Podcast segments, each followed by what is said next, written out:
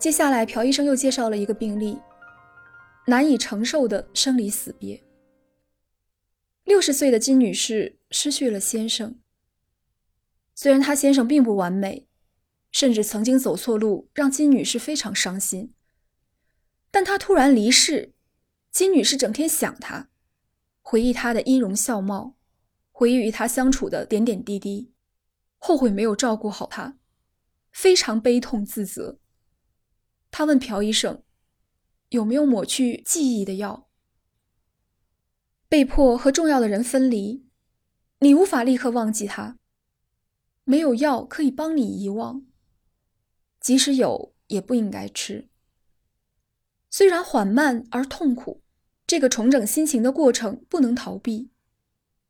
不用担心会永远忘记对方，把对他的回忆放在心底的角落。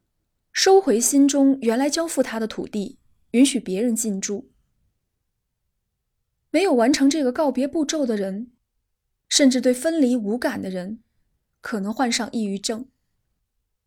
经历别离的人要明白，痛苦和孤独是必经之路，不要压抑对对方的回忆，允许自己尽情的悲伤，彻底释放情绪，渐渐的会整理好内心。